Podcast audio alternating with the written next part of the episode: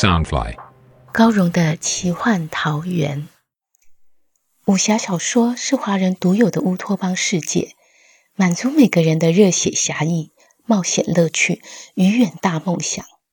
高荣的奇幻桃源是一个以高荣武侠小说连载，加上一点点创作解说的单元。周一到周四每天晚上十点，陪你仗剑江湖，快意恩仇。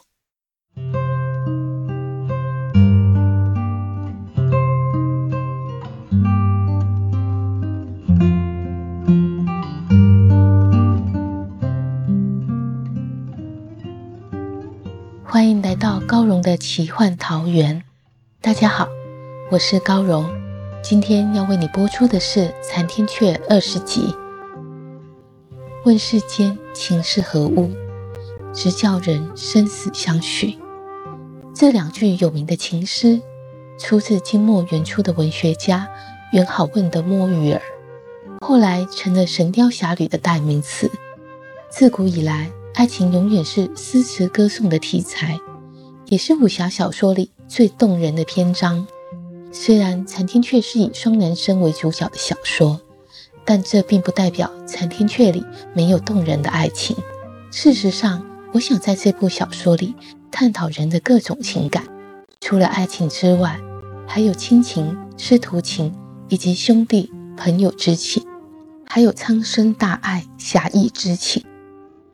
就像玉冰华这个角色，他也是经过重重奋斗才得到今日的地位。他受到了师门的器重，江湖朋友的尊敬，有爱慕他的姑娘，也有他心仪的对象。他就像这个社会上任何一个白手起家、努力上进的青年，终于成了人生胜利组。然后他有一个跟心仪对象成亲的机会，可是偏偏这个机会的背后，隐含着阴谋，令这份爱情变得不纯粹。即使他觉得有些无奈，他还是接受了师傅的任务。可偏偏他心仪的姑娘，竟然喜欢一个不起眼的小伙子，令他原本美满的人生里有了缺口。爱情原本没有什么道理，只是谁先进入了谁的心。公子峰仰慕优秀的玉冰华。玉冰华喜欢的是无间看守的罪人小蝴蝶，小蝴蝶却记挂着语无伦次的张小子风小刀。四个人互相爱慕追逐的关系，成了一个解不开的死结，也化成了他们生命中的遗憾。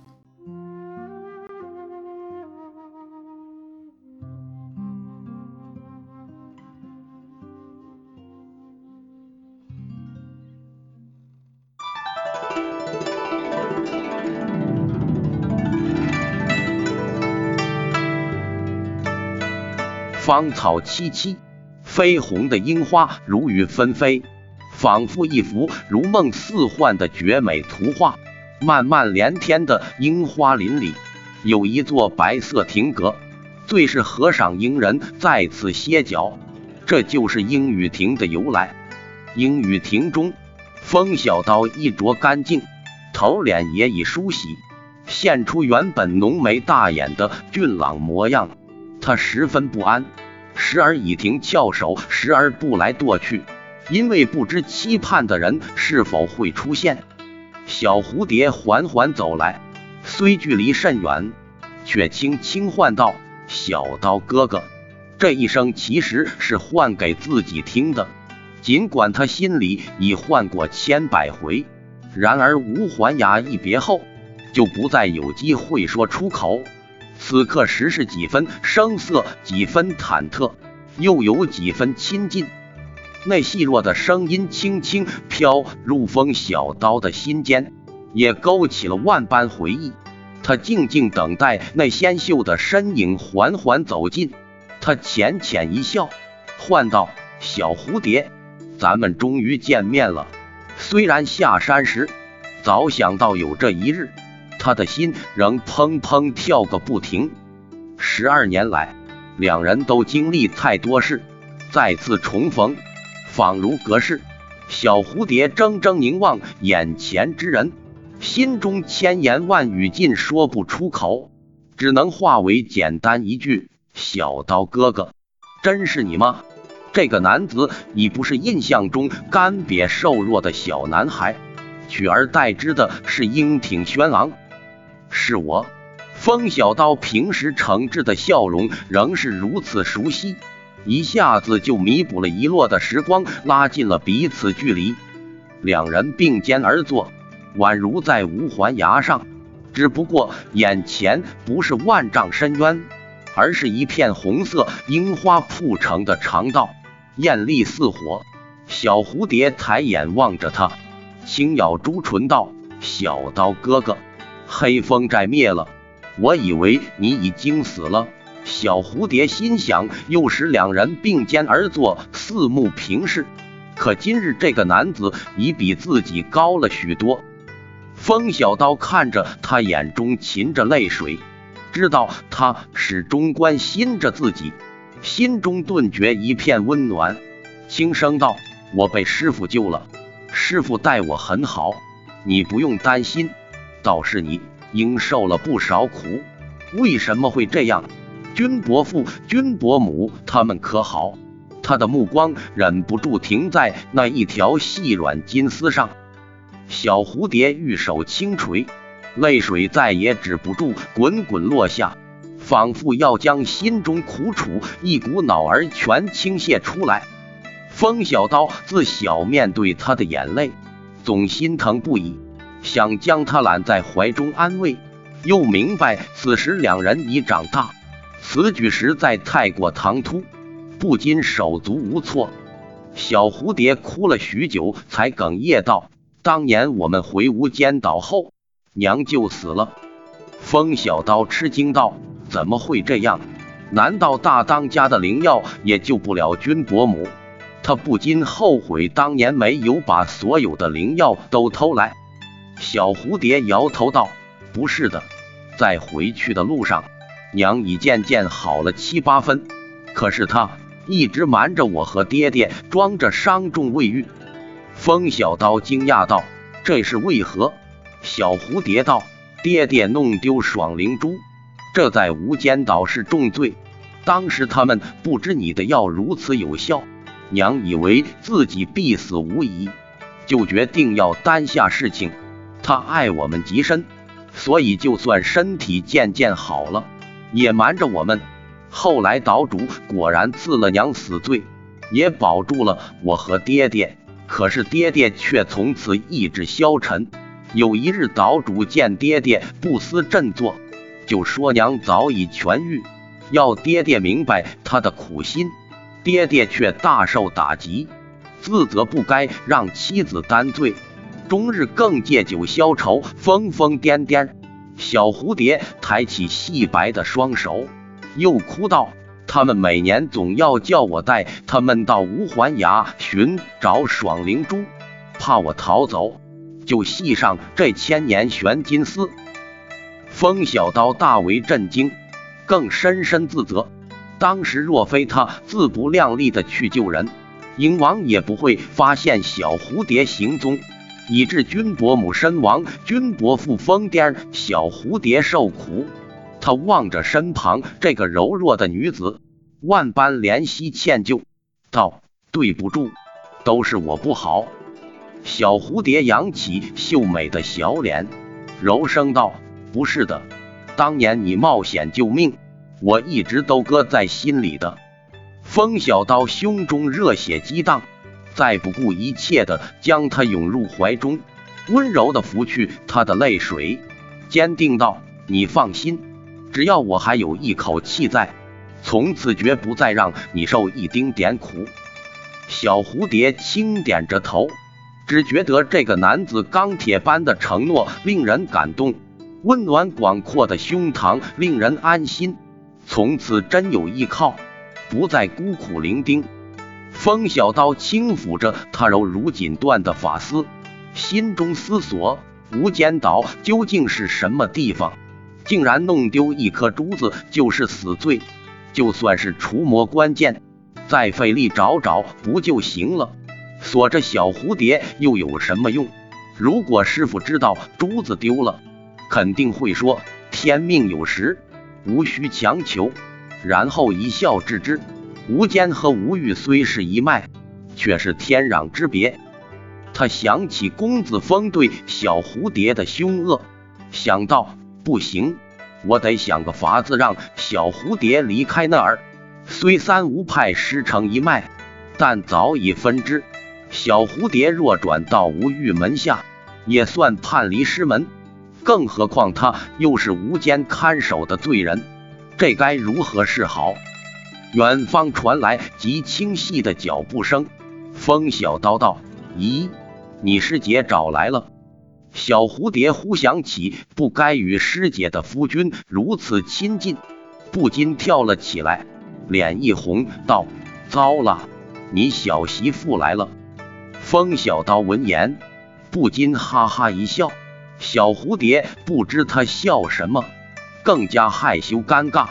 风小刀见他俏生生的站在落英成雨的风中，双颊红如云瞳，乌黑的发丝飞舞在雪白的玉颈上，仿佛又是当年草丛中那个闪闪发亮、粉嫩嫩的小女娃，只是更增添几分少女妩媚。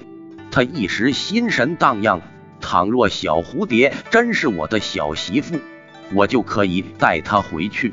一生一世照顾他，风小刀心中打定主意，待除魔大会一了，就请师傅向无间岛主和君伯父商量。小蝴蝶一心担忧师姐来了，该如何是好？忙叮嘱道：“小刀哥哥，师姐平日虽然严厉，但对喜欢的人很好，你只要说几句好话哄哄她，她就不生气了。”你记得请他引你进无间岛，日后才能有个依靠。本来我想和你见面后，请大师兄帮忙，可师姐日前已经接替无间妻子的位置，他说的话总是比我管用。风小刀见他站得甚远，笑吟吟道：“我不是说要休了他吗？”小蝴蝶忙摇头道：“这可不行，大丈夫应重承诺。”未免师姐误会，我还是先行一步。他想到风小刀对自己的承诺却是做不到了，心中十分凄楚，只能低了头，忍着眼底的泪，加快脚步离去。风小刀一个箭步挡住他的去路，小蝴蝶一呆，正不知如何是好。风小刀已握紧他的手，急道：“你别走，我实说了吧。”那凶女人才不是我媳妇，那全是我湖州的。我是要去无间岛，但我会自己去，不必他引荐。他生怕一放手，这个小姑娘又要消失受苦十二年。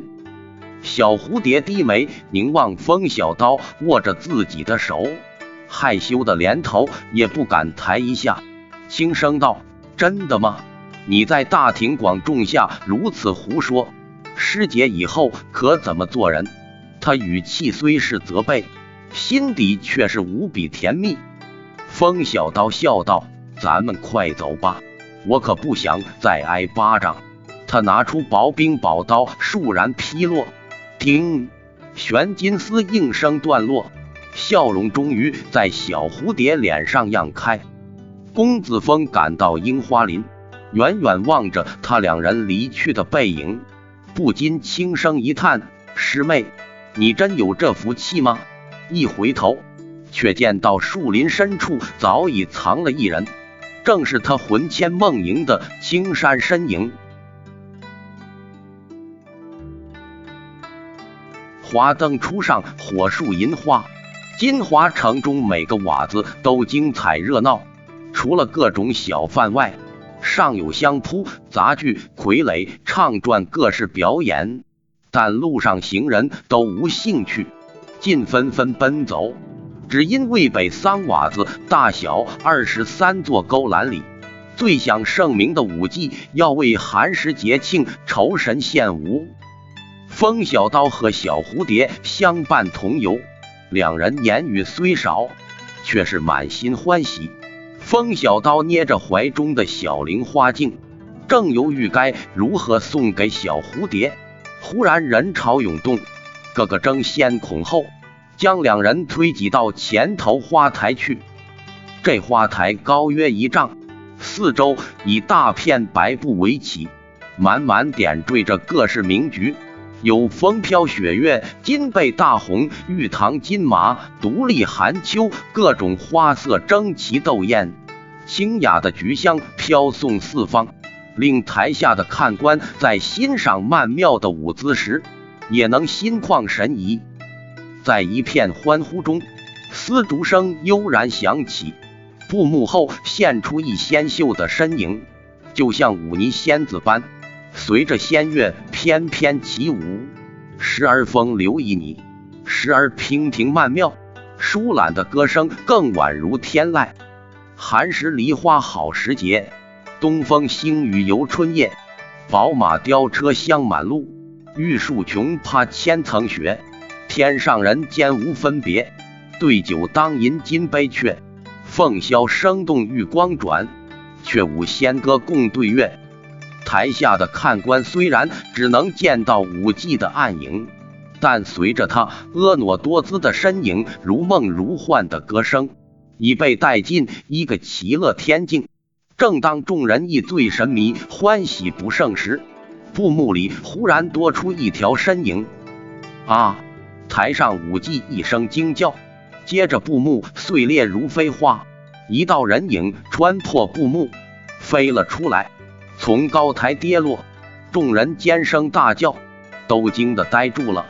只有风小刀急忙纵身一跃，凌空接住来人，跌落他怀里正是那名武妓。他娇弱的身躯不停颤抖，眼神惊恐，娇呼道：“大爷，救我！”说完这句话。美眸一闭，就晕了过去。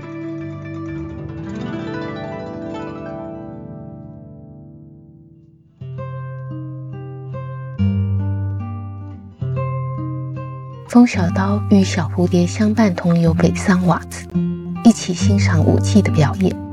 舞台上却出现一个神秘人，令舞技从高台上跌落下来。风小刀忍不住出手，那偷袭者是谁？风小刀又会与舞技发生什么纠葛呢？欲知详情，请听下回分解。